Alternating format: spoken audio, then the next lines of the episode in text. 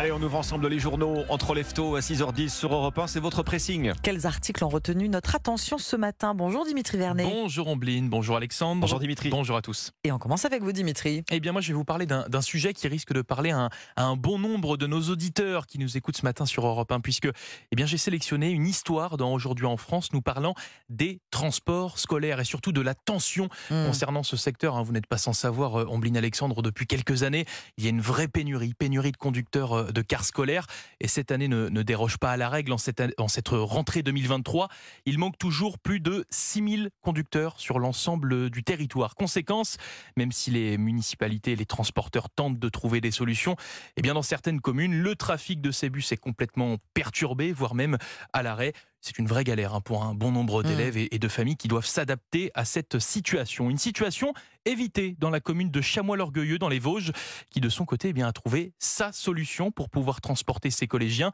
en mettant au volant du bus scolaire son maire. Eh oui, tous les jours, matin et soir, Éric Delmissier, de son nom, conduit les enfants de sa ville vers euh, le collège de la commune voisine. Cet élu de 61 ans a eu cette idée lorsqu'il a vu que le transporteur n'arrivait pas à recruter de conducteurs. Il le dit d'ailleurs dans cet article, hein, comme j'ai le permis transport en commun, je me suis proposé, donc avec une seule condition, et que cela euh, n'empêche n'empêche pas de, ça n'empiète pas sur son euh, Sur mandat, ses ce qui est plutôt, euh, exactement, ce qui est plutôt logique. Ce qui a accepté le transporteur, hein, qui lui a donc proposé un contrat, une solution assez cocasse qui nous montre bien, bien l'aspect multitâche d'un bon nombre de nos élus hein, sur le territoire, même s'ils préfèrent le rappeler. Je ne souhaite pas prendre la place d'un autre. hein. Si quelqu'un est intéressé par le poste, c'est bien volontiers que je lui céderai. Le car scolaire, c'est avec le maire. C'est à retrouver euh, dans Aujourd'hui en France ce matin. Un maire doit savoir tout faire. Bon, ça tombe bien, il avait, ça. il avait le bon permis. C'est pas à tout le monde d'avoir le bon permis. Donné à tout le monde. Transport en commun, c'est rare, oui. Qu'est-ce que vous avez repéré dans la presse ce matin, Ombline Alors être journaliste, et vous le savez bien, messieurs, Mhm. donne droit à quelques privilèges, comme celui de découvrir la maison Gainsbourg avant tout le monde. Avec impatience, on suit donc les pas ce matin d'Éric Bureau, journaliste du Parisien, journaliste au Parisien. Il partage euh, avec lui, on partage avec lui son enthousiasme. Il a donc franchi cette semaine la grille noire du 5 bis rue de Verneuil à Paris, la maison de Serge Gainsbourg transformée en, en sanctuaire depuis sa disparition en 1991, en faire un musée permettre au public d'y pénétrer. C'est la volonté de la gardienne du temple, sa fille Charlotte Gainsbourg, qui prépare ce moment depuis 4 ans. C'est d'ailleurs sa voix qu'on entend dans l'audio guide. Alors d'abord, visite avec Éric Bureau, d'abord le salon, tout en longueur, sa pièce à musique. Comme le reste de la maison, le temps s'est figé, avec sur le comptoir le paquet de gitane et le cendrier plein de mégots. Ah, rien n'a bougé en fait. Rien à bouger. On ne sait plus où donner de la tête, explique euh, le journaliste, dont on devine l'émotion. Des photos, beaucoup de photos de lui, de Jane Birkin, Bambou, Bardot, des disques d'or, des unes de journaux encadrés dans la petite cuisine dans son jus.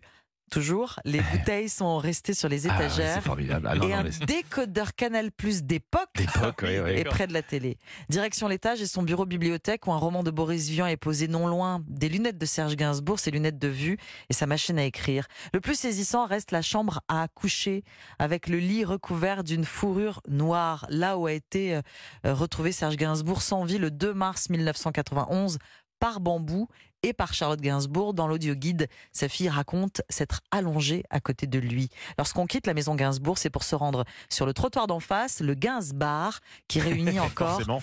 450 objets et documents de sa collection personnelle. Aucun Boeing sur mon transit. Aucun bateau sous mon transit.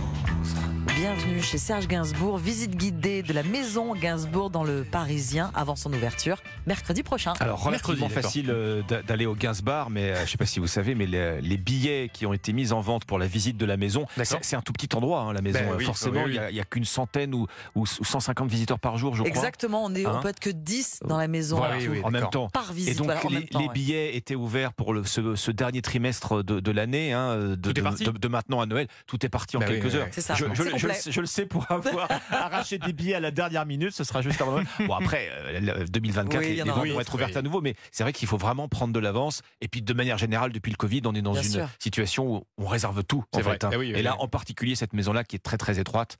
euh, Oui, on- qui est toute visite petite. en petit comité. Oui, ce c'est bien ce que vous précisez, ce n'est pas un musée éphémère. Donc là, effectivement, il y avait Hmm. une première salle de billets, Oui, mais la maison revenir. Gainsbourg, elle va rester ouverte. oui. Donc on aura le temps, bien sûr, de la visiter. Mais on ne sera pas Très parmi les curieux premiers. de, de découvrir ça et de croiser peut-être euh, le fantôme de Serge Gainsbourg. Sans doute. Alexandre, c'est à vous. Bah, je termine avec euh, cette fiche pratique, en tout cas nécessaire euh, ce matin, à bien garder sous le coude hein, après cette série d'intoxications au botulisme, Mm. dont une mortelle dans un restaurant à Bordeaux.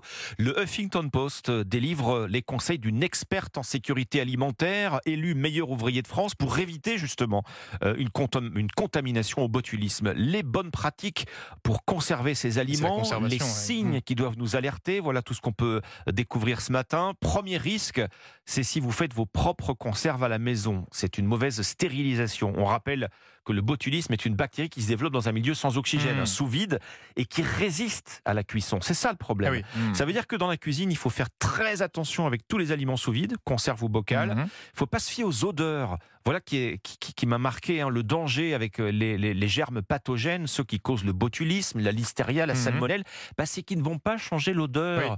de ce que vous allez manger. C'est dur à cerveau, identifier. ben oui, parce que notre cerveau, il est programmé pour repousser les odeurs de pourri, les odeurs de moisi. Mais là, un aliment contaminé au botulisme ne sera pas trahi par son odeur. On ne va donc pas faire confiance à son nez, mais à ses yeux. En fait, il faut bien observer l'apparence de la conserve ou de l'emballage du produit sous vide. Si le couvercle, si l'opercule est bombé, poubelle, Poubelle. direct. C'est quelque chose s'est développé à, l'intérieur. Mhm. Voilà. Attention aussi à la rouille, attention aussi aux coins abîmés sur les emballages qui auraient pu altérer euh, la stérilisation. Un autre signe, tiens, le dégagement de gaz. Si vous entendez un long pchit comme en ouvrant une bouteille de Oui. soda, poubelle aussi. Pas bon signe, ouais. De poubelle. manière générale, une fois que vous avez entamé un produit sous vide, vous devez manger le reste dans les trois jours qui suivent l'ouverture. La date de péremption n'a plus cours. Attention aussi à la température du frigo. Rappelle le Huffington Post, c'est 4 degrés maximum. On sait qu'à la maison, on est souvent au-dessus. Oui. C'est intéressant d'avoir un thermomètre euh, peut-être dans le frigo pour, euh, Oui. pour vérifier ça. Et on, on fait attention au POC aussi. Quand on Le petit POC. Oui. petit POC. Voilà. Lui, il faut qu'il existe. Faut qu'il existe. Pas existe. de pchit, mais du POC. Ouais. Très bien résumé, en Rush. Merci Alexandre. Merci Dimitri. C'était le pressing dans un instant, la partition de Justin Timberlake sur Europe